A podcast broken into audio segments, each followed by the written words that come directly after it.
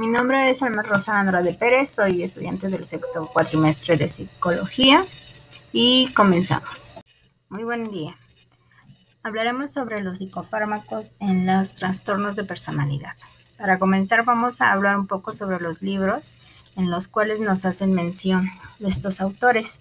Comenzaremos con Dashiell Hammett, eh, con la cosecha de roja, en el libro de Medicamentos que matan y crimen organizado tenemos a Peter Segoche, profesor de farmacología clínica de la Universidad de Copenhague. También tenemos Volviendo a la normalidad de Fernando García Vinuesa y Mario Pérez Álvarez. También tenemos Invención de Trastornos Mentales de González y M. Pérez de la Universidad de Oviedo, así como Medicalizar la mente de Richard P. Beital, de profesor de psicología clínica de la Universidad de Bangor Northwest. Eh, Somos todos enfermos mentales de Allen Frances y tratar o la mente o tratar el cerebro de Julio San Juan. Los psicofármacos y trastornos de personalidad se deben tratar farmacológicamente. Sí, no y depende. Sí, si el, el grado de funcionalismo de la persona ya se ve dañada tanto en el ambiente eh, emocional, el ambiente profesional, el escolar o el familiar, así como el social. No si esto no se ve comprometido y si hay otras alternativas como la terapia psicológica o algún tratamiento de cambio de conducta. Y depende, porque pues si esta parte del, eh, del funcionamiento no se ve tan afectada, pero tiene que haber un, pequeño arreglo, pues sí puede estar comprometida la, funcionalidad y de ahí vamos a tomar este progreso. Los trastornos no tienen tratamiento farmacológico, solamente los síntomas. Así que se tratan los síntomas, pero no como tal la afección que esté a nivel físico eh, o neuronal. Eh, en este aspecto también debemos mencionar que se ven muchos factores involucrados en el, trastorno, no solamente eh, el, el, paciente, de hecho este queda en último, en última instancia. tenemos que se este, ve involucrada la familia, los medios de comunicación y la cultura, la industria farmacéutica, eh, el paciente y el terapeuta. Por lo regular, se da el fármaco a los pacientes con trastornos de personalidad para que la familia esté mucho más tranquila y no tenga que estar lidiando con este trastorno. Para el terapeuta, pues es mucho más fácil también tratarlo cuando ya está medicado. Y pues desde la parte de la cultura y la sociedad también, porque tenemos muy este, estigmatizada esta parte de que si hay un trastorno mental ya, ya se les dice inclusive hasta como locos, ¿no? Existe este etiquetamiento. Y pues por el lado de la industria farmacéutica, pues también hay una, un gran interés que sean aplicados estos fármacos tenemos algunas, alguna historia sobre estos fármacos. Por ejemplo, la eh, empresa Bayer, ella, eh, bueno, esta empresa está desde 1897. Como sabemos, empezaron con sus pruebas en el holocausto, en la guerra mundial, en la cual eh, utilizaban a los, a los a las personas reclutadas en sus campos de concentración para utilizarlos como conejillos de indias. De aquí es que ellos desarrollan muchas, muchos medicamentos, entre ellos la aspirina, entre ellos la heroína. Eh, hay alguna historia en sus, en sus etiquetas o en sus promociones, la cual dice eh, que inclusive había jarabe para los, la tos con heroína y este era para los pequeños, para los niños. Tenemos un frasco de heroína Bayer entre 1890 y 1910 y nos dice que la heroína era representada como un sustituto no adictivo de la morfina y un remedio contra la tos para los niños, como ya les comentaba. Entonces, Bayer siempre ha estado presente, ¿no? Siempre ha tratado de, de sobresalir y pues en esta industria de los psicofármacos, pues está muy, muy presente.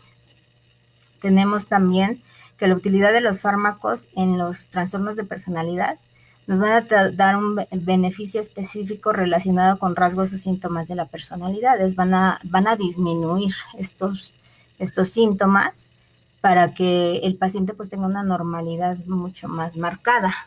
También tenemos que hay un efecto placebo, ¿no? Siempre que, ya se les da el medicamento, ellos tienen una tranquilidad y, y, disminuye la ansiedad por este síntoma o por estos, por este trastorno. Una satisfacción de las necesidades de otros, como se los comentaba. Finalmente la familia se ve afectada con los trastornos y es mucho más eh, viable para ellos administrar estos fármacos y adormecer un poco al paciente, ¿no? Los psicofármacos eh, tienen una relación que debe ser informada al paciente, debe de, decirse qué evaluación hacemos de su trastorno, integrando sus experiencias y favoreciendo su autoexploración. De aquí un poco la desventaja de que se les haya administrado un psicofármaco, ya que van a tener adormecimiento general, ¿no? no va a haber como que solamente el fármaco llegue a, donde tiene que llegar y hacer efecto, sino que se adormece por completo todas las funciones o cogniciones del, del, paciente. Es decir, no va a poder a lo mejor sentir ya ansiedad, pero tampoco va a poder sentir tranquilidad. Va a estar adormecido todo su, su sistema nervioso central. También tenemos que debe de tener un abordaje terapéutico este es a cargo de los psicólogos. Aquí debemos hacer una aclaración. Los psicólogos no están capacitados para diagnosticar o más bien para recetar fármacos. El psicólogo solamente debe de derivar al psiquiatra y el psiquiatra será el encargado de administrarlos y de ir de la mano con el psicólogo para tratar a este paciente. Este proceso tiene que dar sentido de poner nombre a lo que le está pasando al, al paciente tener un efecto terapéutico y favorecer el vínculo que va a haber entre los terapeutas, la familia y el mismo paciente. Tiene que ser un trabajo en equipo. Nos dice también que la alianza terapéutica es fundamental para que el paciente aprenda a vivir lo más normalmente posible. Esta es la función del tratamiento, que él pueda desempeñarse con más naturalidad en su vida total y que pueda tener un avance. No, no se trata de hacerlo dependiente de los fármacos, ya que tenemos que tener bien entendida esta parte donde no podemos estar haciendo dependientes a los pacientes, si no, no tendría ninguna, ningún chiste que estemos aplicando los fármacos. Tenemos que los, la definición de personalidad de Milon 1998 nos dice que es un patrón complejo de características psicológicas profundamente enraizadas, en su mayor parte inconscientes y difíciles de cambiar, que se expresan de forma automática en casi todas las áreas de funcionamiento del individuo. El resultado es una historia única de transiciones entre factores biológicos, temperamento y genética. También factores contextuales, los cuales nos hablan de una vida intrauterina, un ambiente familiar, papeles sociales, eh, la cultura y la situación socioeconómica. Todo esto va a afectar la personalidad o va a crear la personalidad del paciente. La historia que nunca antes había existido y que no se repetirá. Tenemos, eh, debemos de tener en cuenta esto a la hora de poder eh, tratar al paciente entender todo el contexto en el que ha vivido para poder e inclusive saber la raíz de su trastorno. Eh, este proceso es bidireccional. El comportamiento innato de la latente puede provocar una serie de conductas en los padres y en otras personas que cuidan al niño, conductas que a su vez refuerzan el comportamiento del pequeño. Todo esto nos va a hablar también cómo fue su niñez, cómo fue tratado por los padres, si hubo rechazo y qué fue lo que provocó que él presentara eh, el trastorno de personalidad, ¿no? Es, ya que sabemos que un trastorno de personalidad principalmente viene en defensa de la realidad que no se quiere vivir. Estos rasgos de, comprenden el patrón de, percibir, sentir, pensar, afrontar y comportarse de un individuo, así que es importante que los tengamos en cuenta a la hora de tratar un trastorno de personalidad. Un, eh, un trastorno de personalidad nos dice que va a hablar de algo omnipresente, no relacionado con una situación concreta, es inflexible, rígido y hace al individuo vulnerable a los cambios. Va a tener una dificultad a la adquisición de nuevas habilidades, prejuiciando el desarrollo del individuo, no se ajustará al contexto sociocultural, suele ser egocéntrico, salvo en situaciones de crisis, y la conciencia de enfermedad es escasa, limitando la asistencia terapéutica y complicando las relaciones interpersonales. Por lo regular, cuando llegan ya a la parte de, del psicólogo, pues ya vienen demasiado dañados o ya vienen con el problema muy, muy presente, que es por esto que llegan, ¿no? O inclusive a veces llegan hasta forzados, porque en las escuelas o en los trabajos ya no los quieren aceptar si ellos no tienen una valoración psicológica o psiquiátrica. Tenemos eh, la clasificación dentro del SM5 de estos trastornos de la personalidad, el grupo A, que son extraños y excéntricos. Eh, estos nos hablan introvertidos, mal socializados, desajustados emocionalmente e independiente. Eh, tenemos que es el trastorno paranoide, el cual presentan desconfianza excesiva o injustificada, suspicacia, hipersensibilidad y restricción afectiva trastorno esquizoide, el cual nos hablaría de una dificultad para establecer relaciones sociales, ausencia de sentimientos cálidos y tiernos, indiferencia a la aprobación o crítica. El trastorno esquizotípico, el cual eh, diríamos que presenta anormalidades de la percepción, pensamiento del lenguaje y de la conducta que no llega a reunir los criterios para la esquizofrenia. Tenemos el grupo B, que son teatrales e impulsivos, estos se van a presentar como extrovertidos, mal socializados, desajustados emocionalmente y dependientes. El trastorno eh, histriónico es uno de ellos, el cual presenta conducta teatral, reactiva y expresada intensamente con relaciones interpersonales marcadas por la superficialidad, el egocentrismo, la hipocresía y la manipulación. Trastorno narcisista, sentimientos de importancia y grandiosidad, fantasías de existir necesidad, exhibicionismo de atención y admiración, exploración interpersonal. Trastorno antisocial, que nos habla de una conducta antisocial continua y crónica en la que se violan los derechos de los demás. Se presenta antes de los 15 años y persiste en la edad adulta. Trastorno límite de la personalidad, el cual nos habla de una inestabilidad en el estado de ánimo, la identidad, la autoimagen y la conducta interpersonal. Y en el grupo C vamos a tener a los ansiosos temerosos, que son el trastorno de prohibitación, que es hipersensibilidad al rechazo, la humillación o la vergüenza, retraimiento social a pesar del deseo de afecto y baja autoestima. Tenemos también el trastorno por dependencia, el cual nos habla de una pasividad para que los demás asuman las responsabilidades y, de, y decisiones propias y subordinación e incapacidad para valerse solo por sí mismo, falta de autoconfianza. También tenemos el trastorno obsesivo compulsivo, el cual nos habla de perfeccionismo, obstinación, indecisión excesiva, devoción al trabajo y al rendimiento, dificultad para expresar emociones cálidas y tiernas. En la parte de los fármacos y los trastornos de personalidad, tenemos que los trastornos de personalidad comprenden una amplia variedad de síntomas relacionados con el procesamiento de la información, la afectividad, la motivación, las creencias, la identidad y el comportamiento. Eh, las características comunes de esto, fenomenología, son tan dispares y probablemente de una onda o persecución, repercusión sobre la interacción con los demás. Los rasgos de personalidad más accesibles al tratamiento farmacológico, tal vez por estar relacionados más inmediatamente con procesos biológicos, serían la distorsión cognitiva, el déficit en el control de los impulsos, la inestabilidad efectiva y el nivel de ansiedad. Dentro de la distorsión cognitiva que pueden presentar estos trastornos, encontramos un rasgo propio del grupo A, que son los trastornos de personalidad del DSM5, los cuales nos hablan de trastorno paranoide, esquizoide y esquiziotípico, a las personas que presentan estas alteraciones suelen parecerles parecer raras o excéntricas. Son aquellas personas que andan como haciendo como muchos, eh, muy exaltados todos sus gestos, todas sus representaciones de las emociones, ¿no?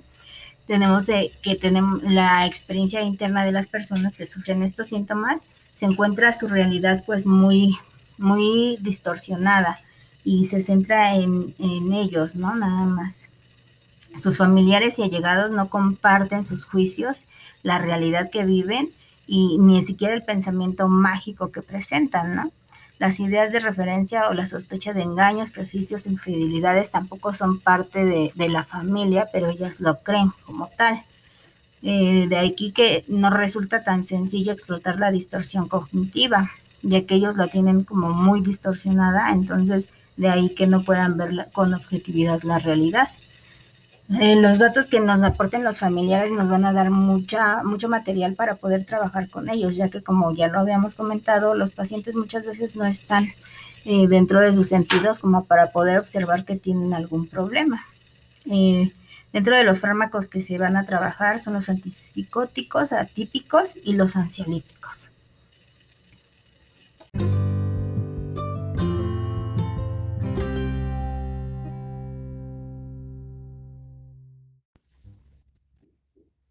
Antes de darle continuación a este tema, me gustaría presentarme. Mi nombre es Héctor Iván Martínez Navarrete.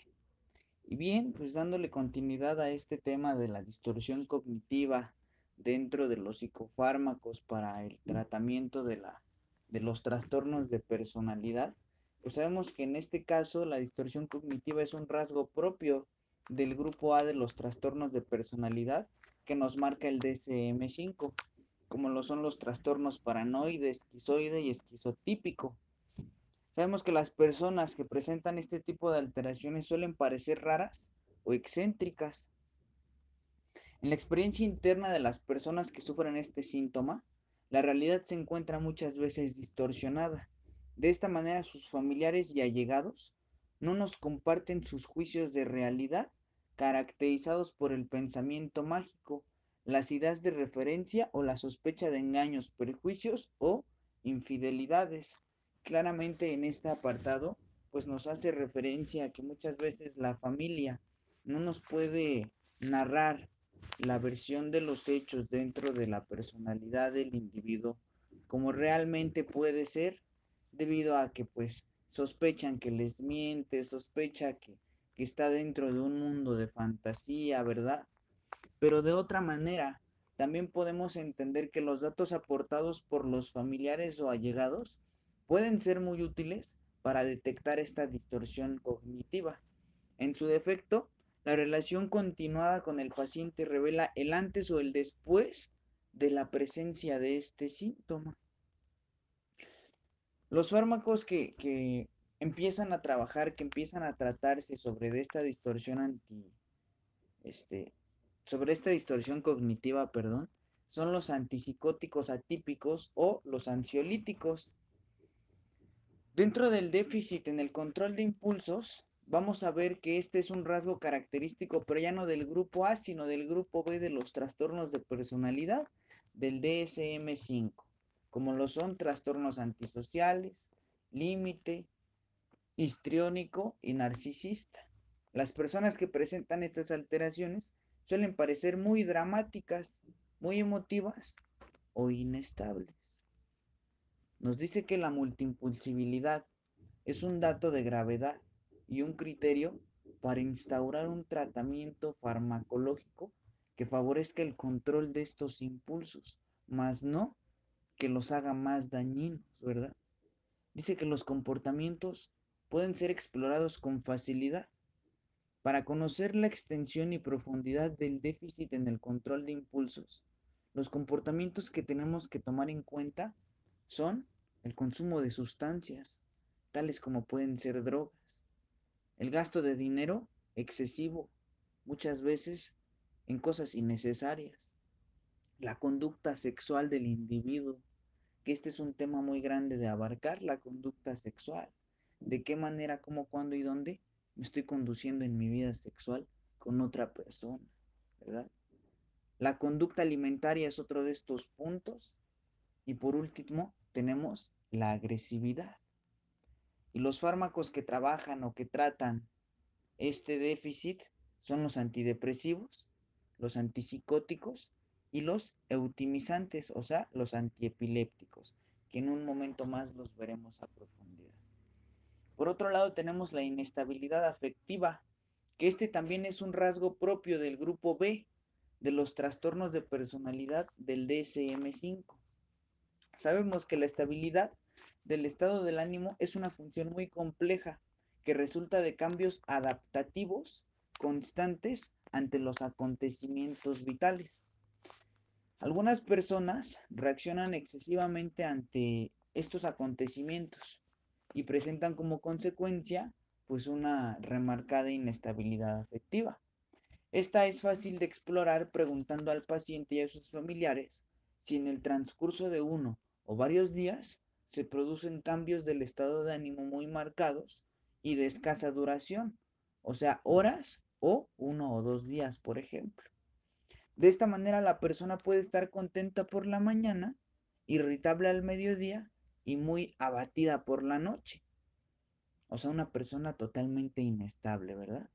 Como consecuencia, los amigos o familiares tienen dificultades para predecir cuál será el estado de ánimo del paciente cada vez que se relacionan con él, ¿no?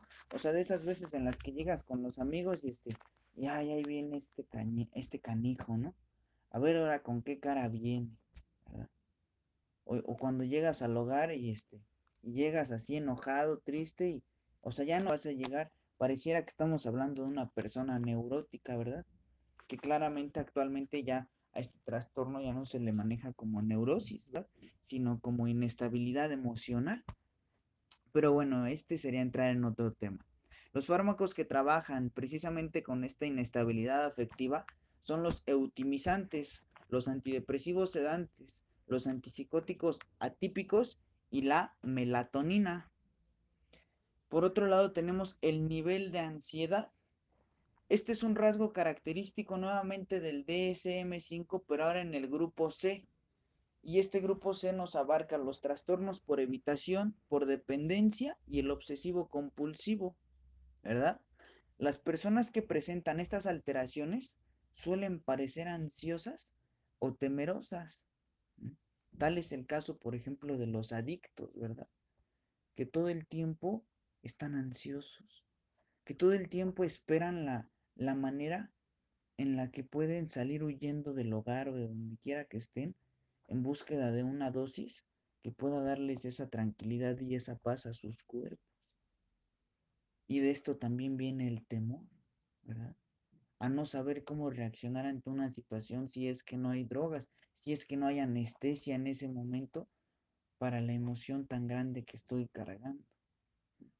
Y los fármacos que atienden este, este nivel de ansiedad son los ansiolíticos, los sedantes de cualquier naturaleza y los fármacos hipnóticos.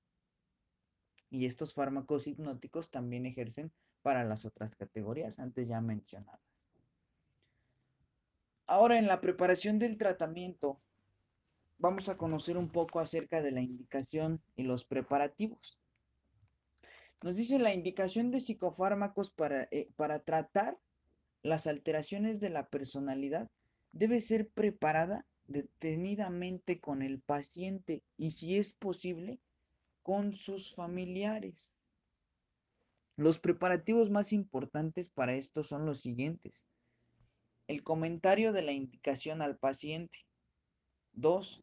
La advertencia sobre las limitaciones del resultado. 3. El énfasis en el efecto principal de la abstinencia de psicotropos. 4. El diseño de un plan de tratamiento. 5. La prevención de efectos indeseados de los medicamentos. 6. La dosificación flexible. 7. Valoración de los resultados a largo plazo. 8. Documentación de los resultados. Y 9. La posibilidad de resistencias al tratamiento. ¿Sale? Ahora vamos a darle un poquito de hincapié a los tipos de fármacos, ¿verdad? Y cuáles serían los nombres dentro de a lo mejor una farmacia, un lugar a donde yo me puedo acercar a, a consultarlos, a pedirlos, este, e, el, el, nombre correcto, ¿verdad? Pero sobre todo la categoría a los que pertenecen. Por un lado tenemos los antidepresivos que van a ser sobre todo los ISRS, ¿verdad? Los ansiolíticos, sobre todo, uno, alprazolam, dos, clonazepam y tres, diazepam. Tenemos también los estabilizadores del humor o bien los eutimizantes. Los clásicos, ¿cuáles son? Litio, carbamazepina y valproato. Los modernos anticonvulsionantes, perdón, los modernos anticonvulsivantes son gabapentina, topiramato, lamotrigina y pregabalina. Tenemos también otra categoría que son los neurolépticos, que van a ser sobre todo los atípicos. Otros podrían ser, por ejemplo, los bloqueantes, los antagonistas, los apiaceos, ¿verdad? En, esta parte de los fármacos antidepresivos vamos a tener una premisa clásica, en donde sabemos o nos dice que el sistema serotoninérgico es uno de los sistemas neuroquímicos más relacionados con las alteraciones del estado de ánimo y con el control de impulsos, lo que tocábamos hace un momento. Actualmente la hipótesis inflamatoria de la enfermedad, disfunción en la regulación del eje y secreción de cortisol. En la clasificación de los antidepresivos vamos a, separarlos de esta manera. Una va a ser heterocíclicos, en donde van a entrar amitriptilina, nortriptilina, maproptilina, imipramina, clomipramina y mianserina. Los reversibles o no van a ser la fenelcina, tranilcipromina y moclobemida. ¿Cuáles son los ISRS? Bueno, son fluoxetina, fluvoxamina, paroxetina, sertralina, citalopram y escitalopram. Los antidepresivos duales son los siguientes: venlafaxina y mirtazapina. Y los modernos van a ser la trazadona, bupropión y agomelatina. Estos son, esta es la clasificación de antidepresivos. Se clasifican heterocíclicos, ISRs, antidepresivos duales y modernos, o sea, los antes ya mencionados. Por otro lado, vamos a tener los ansiolíticos benzodiazepínicos, perdón, ansiolíticos benzodiazepínicos, como loción de acción corta, de acción media y de acción larga. En acción corta vamos a encontrar brotizolam. En acción media vamos a encontrar alprazolam, bromazepam y lorazepam. En acción larga vamos a encontrar clonazepam, clorazepato, clordiazepóxido y diazepam. Dentro de la categoría de los fármacos hipnoinductores aprobados por la AEM, vamos a encontrar benzodiazepinas y, y, de otra manera también los análogos de las benzodiazepinas, como lo son soplicona, que vendrían siendo el limovan y el datolan, saleplón, que es la sonata, y solpidem, que es dalparam y stilnox. En la categoría de los fármacos hipnóticos benzodiazepínicos, vamos a encontrar nuevamente divididos en tres partes, acción corta, acción media y acción larga. En acción corta vamos a encontrar saleplón, solpidem, triazolam y lorma, lormetazepam. En acción media vamos a encontrar sopiclona y lorazepam. En acción larga vamos a encontrar flurazepam y nitrazepam. Otros fármacos con capacidad hipnótica pueden ser los antidepresivos sedantes. Y dentro de estos, pues vamos a encontrar los IRS sedativos, la mirtazapina, trazodona, tricíclicos sedantes y la agomelatina. Derivados, dentro de los derivados fitoterapéuticos vamos a encontrar la valeriana. Y de los antihistamínicos, la alime, alimemacina, como lo es el varialgil. Esto es dentro de los, de los fármacos con capacidad hipnótica, ¿sale? Otros fármacos con, con capacidad hipnótica también van a ser los antiepilépticos sedantes, que van a ser inhibidores selectivos de la recaptación de GABA, como lo es la tiagabina. Moduladores del canal del GABA A2 delta pueden ser gabapentatina y pregabalina. Antipsicóticos sedantes vamos a encontrar lo que va a ser la levomepromacina, o sea, el sinogan. Y dentro de otros fármacos con capacidad hipnótica también vamos a encontrar los reguladores circadianos, o sea, la melatonina.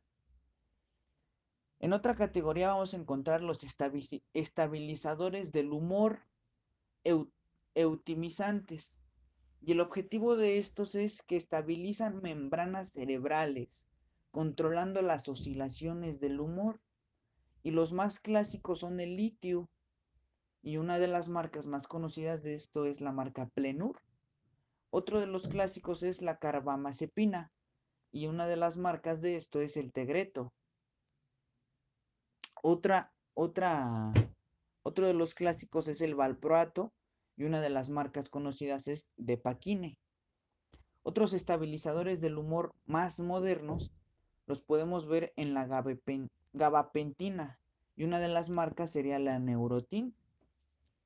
Otro, otro estabilizador moderno va a ser la lamotrigina y una de las marcas conocidas pueden ser Crisomet, la Vileno y la Mictal.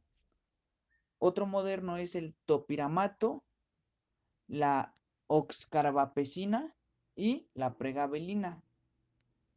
Dentro de los neurolépticos, de la categoría de los neurolépticos, vamos a encontrar que tenemos una premisa primero que nada, que es que el carácter antipsicótico les hace útiles en trastornos delirantes, estados de agitación, alteraciones cognitivo-perceptivas y situaciones de aislamiento social. Los fármacos van a ser los siguientes. Clásicos, o sea, los típicos, van a ser el aloperidol. Y los modernos, o sea, los atípicos, van a ser la risperidona y la olanzapina. Por otro lado tenemos la fitoterapia, ¿verdad? Que es otra rama de, de psicofármacos en trastornos de personalidad. Y la fitoterapia, pues nos habla de las plantas medicinales que pueden ser tan afectivas como los medicamentos, que no requieren prescripción médica y que también pueden tener efectos secundarios. Vamos a conocer un poquito de ellos. Uno de estos medicamentos naturales va a tener el nombre de hipérico, soria natural, y su, fórmula o, vamos el tratamiento que, se lleva con ella es que es un eh, fármaco hipérico con fórmula 21 de 600 miligramos y viene en cápsulas, ¿verdad? Y esta, pues el tratamiento sin receta es de una cápsula cada 12 horas. Por otro lado, tenemos la valeriana, o sea, la aquilea. Y esta viene en compuesto de 500 kilogramos, miligramos, perdón, con pasiflora y espino blanco lo que contiene este medicamento natural. Otro dentro de la valeriana también va a ser la soria natural, ¿verdad? Que van a ser diferentes presentaciones. Y esta puede venir en presentaciones de 100 miligramos y esta viene con pasiflora de igual manera y espino blanco. Otra va a ser la valeriana, pero ahora en solución, o sea, digamos en jarabe. Y una de la marca o, el medicamento eh, lo podemos encontrar con el nombre de Valdispert. Viene en una presentación de 100 mililitros y contiene alcohol. La dosis, ¿cuál es? De 10 a 20 gotas, 2 a 3 veces al día. Después vamos a encontrar la valeriana infantil también en jarabe. El nombre es Aquilea Kids, de esta manera lo podemos encontrar. Y esta contiene melisa, tila y manzanilla. De otro lado vamos a encontrar la melatonina pura. Y esta va a llevar el nombre conocido como melatonina aquilea, ¿verdad? Y viene en, si no me equivoco, en, este, en pastillas de 1,95 miligramos. Después vamos a encontrar la melatonina de prescripción, que más conocida es como Cicardin, de 2 miligramos. Eh, este es el, como viene esta presentación. También vamos a encontrar la melatonina, pero ahora en, en, en asociación. Y la vamos a encontrar por el nombre de Aquilea sueño. Los ingredientes activos que este medicamento contiene, ¿cuáles son, compañero? Son la melatonina, la valeriana, o sea, extracto de valeriana, extracto de pasiflora y amapola de California, también como extracto. Por cada uno de estos comprimidos ingredientes activos, la melatonina contiene 1.95 miligramos, la valeriana 50 gramos, la pasiflora 100 miligramos y la amapola de California 100 miligramos. Esos son los, vamos, el contenido de este medicamento de la melatonina, ¿verdad? También tenemos la melatonina infantil que va a llevar el nombre dentro de sus cajas como melamil y la dosis es 4 gotas, va a ser igual a un miligramo. ¿Sale? De esta manera podríamos concluir, compañeros, ¿no? ¿Cuál es la importancia, ¿sí? ¿Cuáles son y de qué manera se pueden utilizar y de qué manera los podemos encontrar más fácilmente los psicofármacos para el tratamiento de trastornos de personalidad? puedo concluir diciendo que de esta manera, pues es importante conocer un poco sobre todos estos temas, porque muchas veces el ser humano es un tanto no ignorante, sino está desinformado sobre el consumo de ciertos medicamentos. Y muchas veces por cultura allá afuera, por moral, por lo que has aprendido en la calle, puedes decir, ay, este, me duele la cabeza o ando triste, tengo sueño, tómate este, un paracetamol, tómate una aspirina, ¿verdad? Pero realmente entrando dentro de esta parte de, de, los psicofármacos, ¿verdad? Y conocer cuál es el verdadero objetivo de todos y cada uno de ellos, pues es, es de suma importancia, porque nunca sabes en qué momento le estás alimentando todas estas, todos estos neurotransmisores también, ¿verdad? Hacia el, hacia el ser humano y a lo mejor algunos otros cuantos los estás acabando. Entonces, pues de mi parte sería todo. Yo agradezco mucho el tiempo de, de usted, doctor. Este, titubeó un poco, este, pero pues espero todo haya salido bien, ¿verdad? De mi parte sería todo. Muchas gracias por el tiempo, por la atención y que tengan una buena tarde.